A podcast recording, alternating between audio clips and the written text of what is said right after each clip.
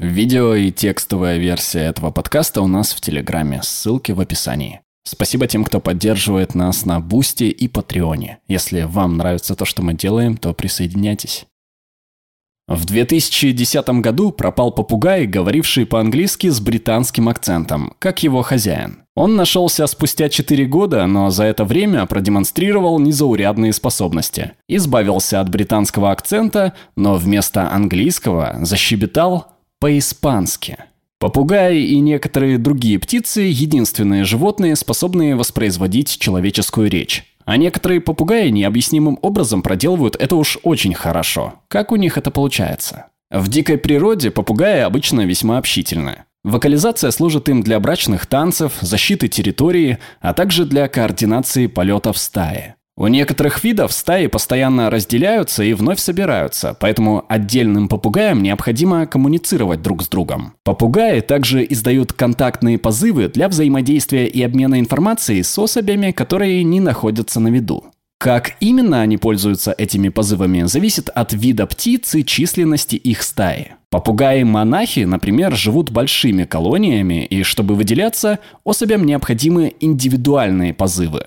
В отличие от них, желтошейные амазоны кормятся небольшими группами и поэтому перенимают и пользуются схожими контактными позывами. Именно сложной мимикрией объясняется, зачем шелтошейным амазонам и некоторым другим попугаям необходимо так близко подражать целой палитре звуков, включая человеческую речь. Да, но как именно попугай произносит что-то типа «Кеша хочет кушать»? Человек издает эти связанные звуки с помощью гортани – органа в верхней части дыхательных путей, который состоит из групп мышц и вибрирующей мембраны, регулирующей струю воздуха. Вокализация превращается в произнесение отдельных слов благодаря работе языка и губ.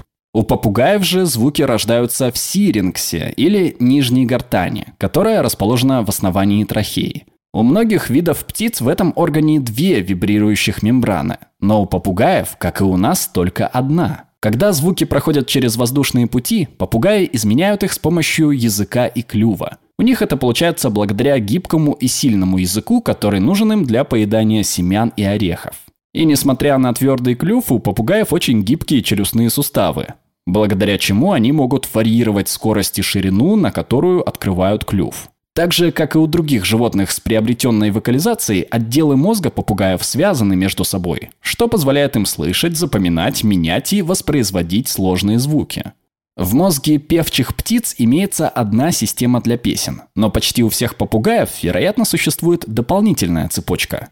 Ученые предполагают, что благодаря ей попугаи более гибкие и овладевают не только позывами собственного вида, но и нашей речью. Благодаря такой специфике анатомии попугаи могут лаять, кричать, ругаться и даже сообщать бесполезные факты. А один отважный попугай даже умудрился вернуться домой, без устали повторяя свое имя и адрес, не оставшимся безучастными прохожим. Однако, с учетом всех этих впечатляющих способностей, возникает новый вопрос – Понимают ли попугаи то, что говорят? Когда содержащиеся в неволе попугаи начинают говорить, то, скорее всего, они пытаются устанавливать стайные связи, несмотря на отсутствие сородичей. У многих особей, возможно, возникают ассоциации со словами, которые связаны с возникающими на них ответами. Именно поэтому попугаи так склонны сквернословить. Однако после дрессировки попугаи частенько произносят слова в уместных контекстах и, похоже, наделяют их смыслом – в конце дня желают спокойной ночи, просят дать им угощения, умеют считать и брать названные предметы. Один весьма дрессированный попугай Жако по имени Алекс стал первым животным, за исключением человека, задавшимся экзистенциальным вопросом – какого он цвета?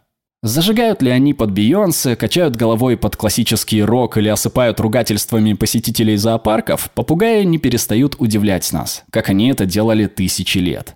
Однако наше восхищение этими птицами поставило их же под угрозу. Из-за незаконного вылова браконьерами и торговцами животными, а также от вырубки лесов и исчезновения мест обитания, сильно снизились популяции диких попугаев. Чтобы по-настоящему понять попугаев, нам необходимо сохранять и изучать их в живой природе. Перевел Ростислав Голод, отредактировала Анна Котова, озвучил Глеб Рандолайнин.